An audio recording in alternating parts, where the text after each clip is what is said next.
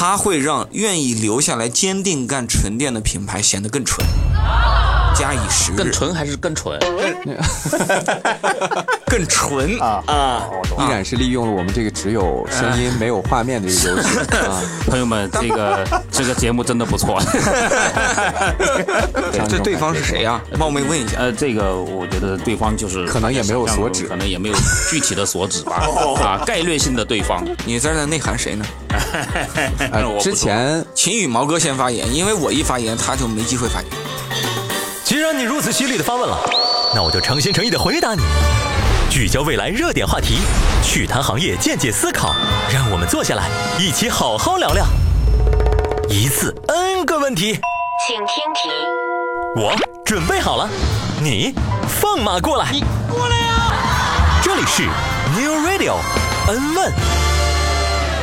聚焦未来热点话题，趣谈行业见解思考。大家好，我是唱片骑士达达。那今天又是我们全新的一期 N 问了。之前我们是会邀请小特叔叔李伟龙这样的呃 KOL 和我们未来内部的产品经理，甚至是能源负责人沈飞进行对话，啊，有一些比较针尖对麦芒的话题，啊，产生一些不一样的化学反应。那今天呢，我们是一个番外篇，邀请到的分别是微博视频博主，那在汽车领域咨询的这样的一个领域也是摸爬滚打多年的依然。另外一位呢，就是跟他相爱相杀的微博网红，我们的电动兄弟羽毛哥。特别是对于我们的未来用户，或者是整个新能源领域的这些关注者来说，羽毛哥绝对是非常出名的了。特别是近期他在这个自己的视频号里面发的这个演绎。对吧？三家兄弟互相演绎的那个非常出圈。那之前是关注到他们俩在这个微博上，或者是各自的节目里有非常多的互动。那这次我们也是专门组了这样一个修罗场，看看他们俩能不能在我们的节目里面产生不一样的化学反应啊！因为最近不管是新能源领域还是未来，都有很多话题，我觉得也趁着这个热乎劲儿，跟他们两位来探讨一下。欢迎两位。Hello，大家好，我是电动兄弟羽毛哥啊。这个大家记得鹏鹏、阿来、阿小吗？你的对手啊是阿特、沃克斯瓦根、托托尤塔。我祝你大卖啊，鹏鹏。嗯。大家如果要是没看过的话，可以翻翻这个电动兄弟的这个账号哈，去回顾一下。羽毛哥启发了我，我也客串过一次阿小，是，呃，我也陪你互动过。Hello，大家好，我是羽毛哥的粉丝依然啊。未来的朋友应该对我还是有一定的熟悉度的。现在大家都在关注的整个新能源也好，或者是呃智能电动车这个领域，大家关心的问题拿出来讨论讨论。比如说，我就有一个问题想要问问二位，因为大家关注的都是销量嘛，特别是有一些车企也会呃在用这个销量去做一些传播宣传的部分。然后现在我是看到了有一个言论，就是说大家觉得。增程会卖的比较好，嗯，销量也很高，然后甚至有些车企在自己的这个产品定义上打算接下来会做增程。那你们自己是怎么看待这个问题的？因为我知道两位都是非常坚定的支持纯电，我也支持这个插混增程。你给我出去！我这个其实对大家是一视同仁。嗯，但是呢，我是觉得呢，这个政策的制定应该是科学的，促进你这个新能源这个大事业的发展的总体目标。嗯。呃，我自己在网上其实表达过这方面讨论啊，这个有的时候语出惊人，产生了一些争议。是的，哎，对我相信这个圈里朋友都看到过。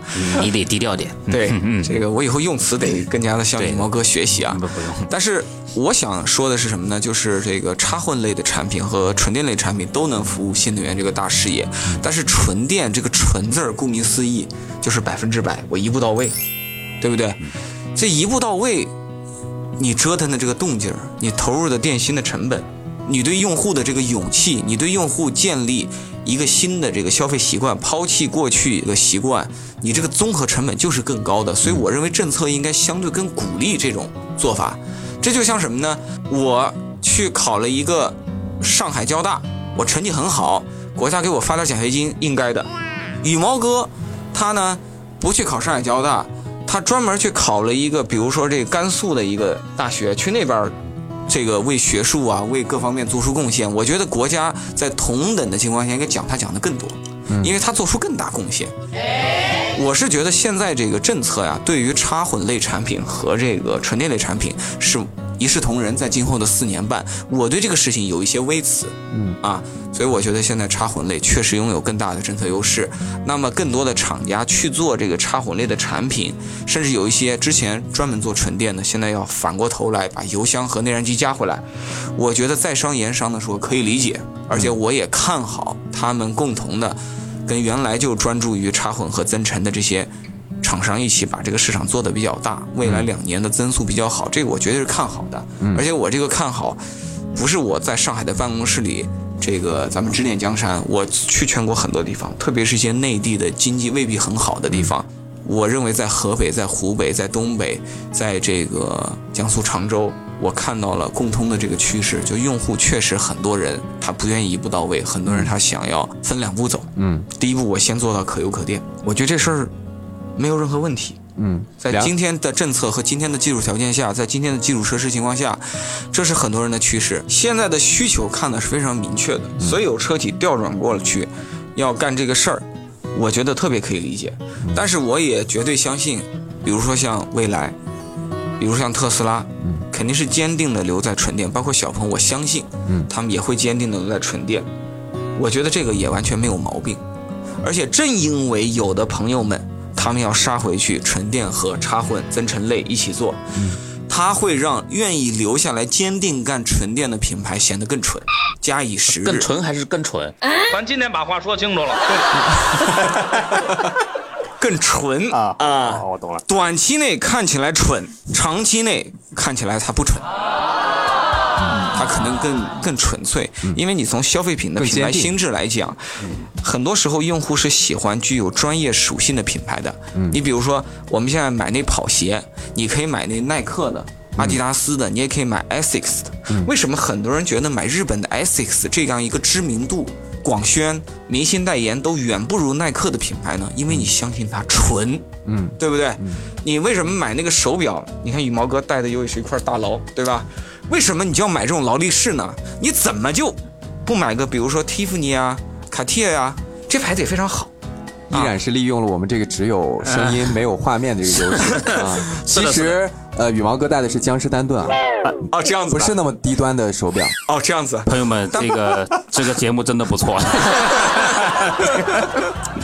我当时在那个欧洲考察的时候，我跟文翰一起，文翰就说：“依然，你怎么会喜欢像卡地尔的蓝气球这样的手表呢？”我说：“好看呢。”他说：“你这一看就不专业。”一个专业的男人戴专业的手表，专业的手表它必须是宝珀呀、劳力士这种品牌，嗯，因为它只做表。其实一个公司只做表和它能做好表没有任何逻辑关联嘛，对不对？嗯。但是呢，你像未来，如果说它坚定的做纯电，假以时日，你就给用户一种纯电高端车制造专家的感觉，对吧？所以这个事情，我觉得一方面我们也不能反对别人去干这个有内燃机的事儿，但另一方面。就留下来也挺好，嗯，刚才说了依然那个问题，我还得稍微稍微补充一下，我还是有一些不太一样的看法。总体上我是这个顺着依然的这个来的啊，但是我觉得这个政策的制定者的他选择全面补贴，我相信他也有他的逻辑。这个还是要在目前这个阶段，国产新能源产业还没有到能够完全摆脱这个拐杖的时候，还可以再助推一把。啊，一级火箭的这个目的还没有完全达成，二级火箭还没有完全点燃，可以再坚持一波，自己倒也没啥问题。还有一个关于有些车企倒回去做这个增程器，想倒回去做做油箱的这个这个事儿呢，其实我是觉得，如果有一些品牌确实势能不那么强，确实想要活下来，嗯，倒回去做，如果是为了活下来的话，没有问题，倒也没有问题，嗯。但是有一些品牌是能足够的兵强马壮，有足够的这种能量，能够支撑到自己穿越这个周期的这种公司呢，我觉得还是要坚决的这个干纯电啊。这当中包括像特斯拉、蔚来啊、小鹏啊，嗯，都是有这种穿越周期的这种基本的筹码的啊。目前为止，不能说大家就穿越不了这个等待纯电辉煌的那一天，彻底起来的那一天，不能说等待不到。我倒是认为，纯电的机会已经到了。就是黎明前的黑暗的阶段了，嗯啊，接下来的话，包括大家看到的一些知名的增程厂，也有完整的纯电规划，嗯，对吧？这个都是很明盘的事情。就其实关于这个插混类和纯电类，我还有两个观点在这里分享一下。第一点就是，其实中国的新能源车是二零二零年开始爆发的，就私人买新能源车。嗯，二零二零年到现在是不是正好三年了？很多相对换车稍微着急一点的朋友，三年就是换车的周期。嗯，所以呢，在三年前开始逐渐积累的这种插混类、增程类的朋友，他们开久了这种车啊，其实其中不能说所有的人，但有相当的一部分，他是会非常想念纯电的。他当年买这种可油可电，是因为当年他只了解燃油车，他不了解纯电动。是，他享受了电驱动和充电的快感和美好之后呢，经过三年的时间，这个情绪的酝酿、理智的积累、知识的丰富，都会让他在下一次消费的时候更加想要买纯电车。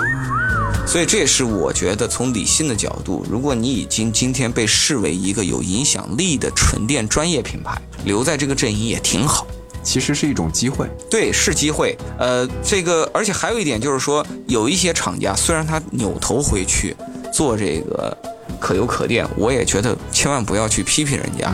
这些厂家做这事儿很有道理，因为有些厂家本来就是内燃机起家的，变速箱起家的，油箱起家的，人家家里大本营每年一百多万套这些内燃机的东西在生产，人家做了纯电以后，我再回去做这个插混、增程，其实是回到舒适区，对吧？也可能更有优势一些。对，所以我觉得大家要判断一下，一个创业公司它只能赌一条技术路线，和一个本来就是大公司，他做这个事情，客观来讲，他的优劣势分析是不一样的。所以从大公司的角度来讲，哪里有需求就做什么，我觉得这是合理布局。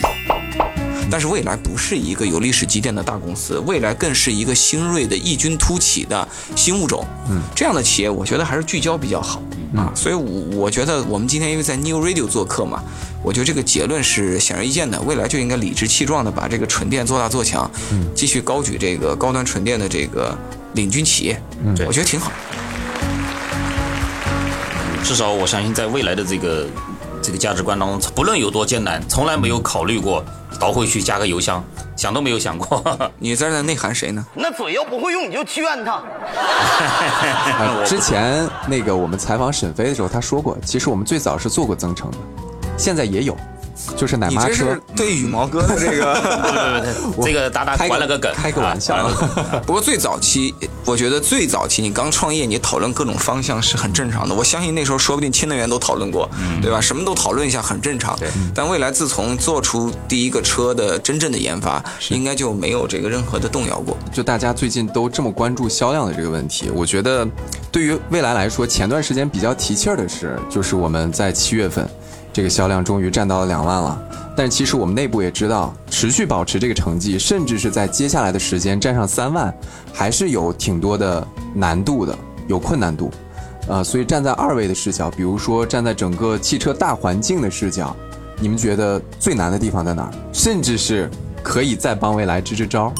其实未来在过去的七月份交付达到了两万台，从某种意义上来讲呢，倒是在我的预期内啊，倒是在我的预期内。只是我没有想到，老规矩，它在七月份其实达到了两万台，最后那几天搞得比较焦灼，嗯，还是把这个战场拉到了最后那几天。是那个时候还来了点台风什么的，本来我觉得还是可以比较从容的能够实现应该。不呃不至于说只多了几百台，至少是两万几千，嗯我觉得一场精彩的篮球比赛，你不能大胜对方二十分。哎呀，这个就得最后读秒的时候绝杀。这个篮球在但是你这个在统计口径上给友商留下了一些操作的空间，知道吧？就是有人说你是交付量，有人说你是上险量，这就带来了一些问题，就好像实现的不那么纯粹，嗯是吧？又把另一场纠结纯粹的这种所谓的两万台，就干脆也要别给要落到下个月去。就干脆也别别给对方更多的这种讨论空间。对对对就是一气儿，不管你什么角度，都干到两万以上。这对方是谁呀？呀？冒昧问一下。这个我觉得对方就是可能也没有所指可能也没有具体的所指啊，啊，概率性的对方，啊概率性的哦这样子的啊，对对对。我感觉那个羽毛哥，你有一种纯粹妄想症。没有没有没有，我不是巨婴，我不可能妄想 啊。所以说，呃，两万台呢，我觉得在 ES 六的这种产品的这种抵达战场的这种状态下，嗯，是完全符合预期的。而且这个预期不不是说我们看到它两万台才觉得它要两万台。嗯，在五月二十四号发布的时候，我觉得两万台终究是能够到来的。嗯啊，特别是接下来两万台是百分百能到，还有 E C 六呢，对吧？你别着急啊，后面的东西都会来的。但是 E S 八的这种销量倒是有一点超出我的预期，超预期的好，不是超预期的差。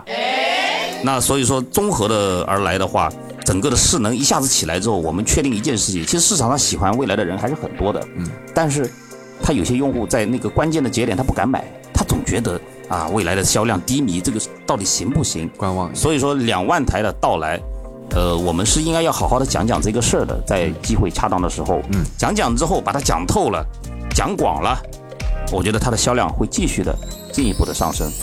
两万台对于未来还是非常重要的。那么至于接下来能不能实现三万台，我觉得大家把预期也不要拉得这么高。嗯，啊，三万台，我相信这个你为的小伙伴可能是有这样的规划的。嗯，但是预期端的，我我们在传播端，我还是希望大家能够适当的先降低预期。嗯，然后如果大家能超预期的实现这个目标，那肯定更加的皆大欢喜。对，啊，阶段性的来讲，我觉得先追求个。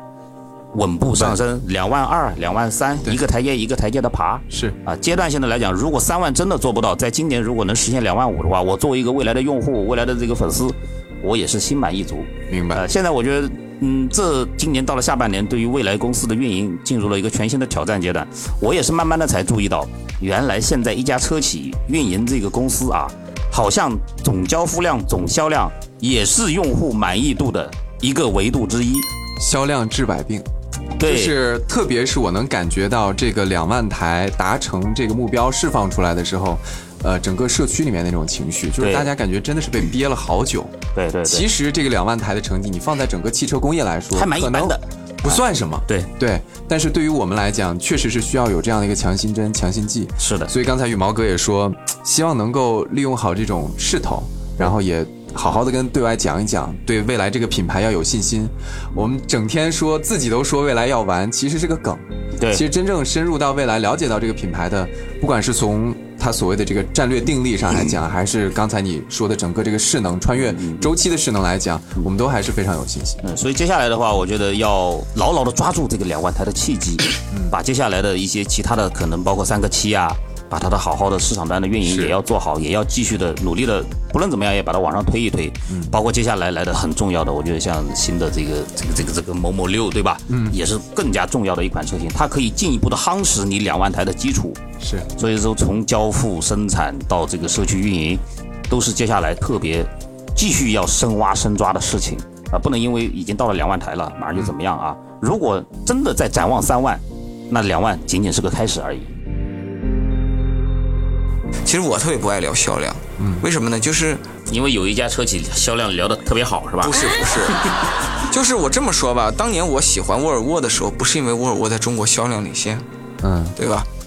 那我小时候爱看《灌篮高手》这个动画片，不是因为这个漫画的这个这个刷厕所，我跟你倒是还有点雷同。我喜欢的，我至今喜欢的车从来都不是销量大的车，嗯，不是，我也不反对销量大的车啊。你比如说那个呃，桑塔纳、凯美瑞、帕萨特，我也绝对不反对他们，嗯，但是。你喜欢一个东西和别人有多少人喜欢这个东西，或者想研究这个东西到底有什么逻辑相关性呢？如果只有销量领先是正确，如果只有高考分数高是正确，如果只有家里有钱是正确，那这个世界上正确的人。和事物的比例是非常低的，绝大多数人和绝大多数企业都是失败者，嗯，都是不值得一提的。嗯，但这样的这个看问题的观念和思想，是不是一个让我们自己的生活和让这个社会的这个公共讨论空间都更有益的方向？我觉得这是这是非常荒谬的。我理解，就是从我们谈论这个问题的角度，不是说销量不重要，但是它不能变成一个衡量的唯一标准。对对，但是我同样。也比较理解，在今天这样一个特殊的时间点，广大用户他非常关乎销量。本质我认为用户不是爱销量，用户就是担心你这企业经营不下去。是的，因为众所周知，虽然老百姓他自己啊，可能不是说这个长期的这个商业分析师或者行业专家，或者是对吧企业里的这个这个营销人员，但是老百姓他有朴素的智慧。对对吧？对，其实我们站在专业的角度，你看看美国现在有多少个规模销量品牌，你看看这个欧洲有多少个可持续经营的品牌，你看看日本，一个市场中，对吧？搞到最后就是十个左右的品牌是有比较明显的量的，再有几个非常小众的品牌提供一个补充，啊，这是一个正常的市场。中国虽然规模大一点，你也不会超出这个数量太多。问题是我们今天在中国多少个燃油车品牌，多少个电动车品牌，明显超纲都超了两三倍不止嘛。所以呢，平均来看，确实有百分之五十、六十甚至七十的品牌，再过十年它就不存在了。嗯，在这种情况下。用户啊，他很关注这个销量集中度，实际上是为自己的钱包负责任。嗯，所以我也认为，像未来这样的企业，至少在最近两三年，你也必须格外的关注这个。不是说你一定得做到行业的第一、第二，但至少你得给大家信心，你是可持续经营的。对，适当的关注一下销量。这个 这个，我们这些理性的这个未来车主啊，其实倒也没有说要让未来现在要月销五万辆，真的没有这种诉求。当然，我觉得月销两三万。这个阶段性的目标还是要追一追的，嗯，呃，从也没有说希望未来做到这个行业里面销量的这个冠军，没有那么夸张，就你只是希望它有一个合理的这个营收，能将公司好好的经营的更好，啊，这是大家的这种关注的点。对，另外一个，依然老师，你刚才说很多的车企要倒闭，这一点呢，我倒不也，我我倒也没法完全认同。这个你有没有发现，你走遍全世界，还是咱中餐的品类最丰富，啊，咱中国人的味蕾，我觉得是最棒的。我们需要各式各样的美食，在餐饮上是这样，我觉得在车上也是这样。但是这个事情很残酷啊！你看历史上日产的那个 GT-R，它的前身是什么呢？是一个品牌叫王子汽车。王子汽车就特别像今天的某一个新势力，它可能崛起的时候呢，独具风骚，独具魅力，也收获了当时一批粉丝的支持。这玩意儿是一个有价值的品牌资产。它的产品肯定在当时是有魅力、有能力的，嗯，但是你规模太小，最后的结果就是说你经营不下去。你可能能够成为羽毛哥说的一道美味佳肴，继续在中餐的这个大雅之堂上扮演你应有的角色，但是从资本归属上，最终你无法独立存续，你必须被尼桑这样的大企业收购。呃，我觉得是这样子的，所以这就是咱们中国新势力存在的必要。其实中国的新势力的存在的那从刚刚创办的那一天起，就有一大堆人提出了一大堆。他活不过三年的各种各样的理论。事实上，大家都活过了，已经到了都七八年的这个时候。对啊，所以说，我觉得我们大家还是要去想办法去创造一种新的模式，去打破旧的那些架构。大家都知道，汽车是这个规模化的，完全规模化的。但是以后能不能我们提升它的这种研发效率？能不能通过这种创新的方法，使它能够更好的一些小而美的公司也能存活下来，或者是哪怕是被被这个大的财团收购，那也是一种活下来的路径啊。但是我觉得我是永远支持，就是说，呃，中中国市场的消费者应该是。维生素 A B C D E F G，大家都要有。其实多元这个事情我是特别认同的，而且我记得在年初的时候，我在那个呃瑞典的哥德堡，当时跟沃尔沃全球的品牌负责人，一个头发不太多但是长得挺帅的北欧男子聊天，对吧？我觉得他说的是挺有道理的。他当时就指着谢老板的衣服，嗯，和我的衣服做了一个比喻啊。他说：“你看。”今天这个时代发展了这么多年，服装行业，但是你穿的衣服，我穿的衣服，谢老板穿的衣服还是如此的不同。对，所以其实随着人类物质生活的不断的丰富，没有道理我们最终愿意开一样的车。所以其实我个人是比较反对那种比较极端的说法。我是反，我是说啊，现在这种五十到一百个品牌，这是不可持续的啊。但是我并不认为有些人说的以后的品牌的这个只有五家，哎，就三百万、五百万，只有五家，没有那么极端，真的没有。我觉得这个太极。极端了，而且这里边存在着很大的一些这种以恶传恶的这种误区。他们说智能手机来到以后就变成这样了，这话大错特错。智能手机在没有苹果、小米、华为、OPPO 的上一个时代的行业集中度跟今天是一样的。嗯，你去看全球前五的市场占有率，当年诺基亚、摩托拉也占的份额不低。今天的这个华为、苹果、三星、小米这几家，占据的。这个东西跟当年其实差不多，嗯啊，而汽车跟手机不一样，汽车是天然会比手机更多元的。我们拿不同的手机，能充分的折射出你是不同的人吗？嗯，不能。对，手机的工具属性、生产力工具属性更高。今天我们把手机到底是更多的当做一个你人生的消费装饰，一个个性表达的窗口，还是当做一个高算力的计算中心？实际上大多数情况是后者。你买手机的标准是屏幕大不大，我看文件看得快不快，舒不舒服，然后我能不能够高效的回工作微信，在凌晨十二点被老板追杀的时候依然能够对吧畅通无阻的跟他进行工作交流。作为我们八零后爱爱好工作，至少是这个状态啊。我在未来工作的时候肯定都是这个状态。这个但是呢，车是不一样的，嗯，对吧？我们每个人买一台车，一定是车如衣服，嗯，车如其人，嗯。甚至其实我们都会关注到，哪怕是同一款车，我们那么在意这个车的颜色、配置，甚至一些配置。对，我举个很简单的例子，我们去参加一场活动，有可能出现场内百分之五十的人都用 iPhone，嗯，大家没有人会觉得这是个很灵异的事情，嗯，对吧？大家都用 iPhone，这没啥，嗯，对不对？但你有没有想过，假如我们去参加一个活动，我们百分之五十的人开的是同一款车，你敢你敢想这种画面吗？这个事情只在我国的 三十多年前出现过。对啊，一百个人去参加活动，可能五十个人开的是桑塔纳，如果他们都有车的话。所以那那个时代一去不复返，不可能那样。如果是那样的话，那我那车我不开了，我一定要买一个跟大家不一样的。他车有一个外在显性的这么一个东西在这儿。是，嗯，我们刚才是从一个特别聚焦的话题，整个延伸开来，聊到了大家对于整个新能源行业的。看法，甚至是品牌或者是一些车型的选择的广度上啊，大家都提了一些想法。OK，我发现每次我们把这些嘉宾请到我们这个录制现场的时候，就是收不住，超时可能已经变成了一种宿命了。所以我看看时间也差不多了，我们先到此呃为止，然后等下期的时候我们继续延长，把我们没有聊透、聊好的话题再继续聊一聊。好的，谢谢大家的收听，我是羽毛哥，谢谢大家，我是依然。